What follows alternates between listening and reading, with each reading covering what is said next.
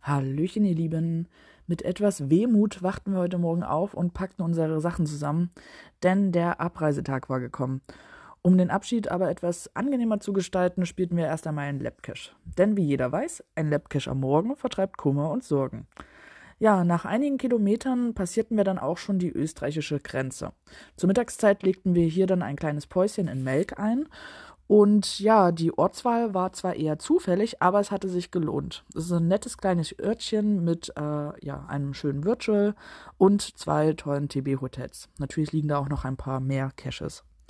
Auf der Weiterfahrt Richtung Deutschland fanden wir dann sogar noch ein XXL-Paddling.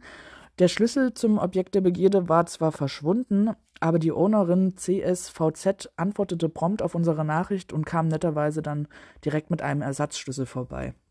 Ja, und die restliche Heimfahrt gestaltete sich dann relativ ruhig. Äh, wir hielten noch ein, zweimal an und kamen dann am Abend aber gut in der Nähe von Mainz dann wieder an.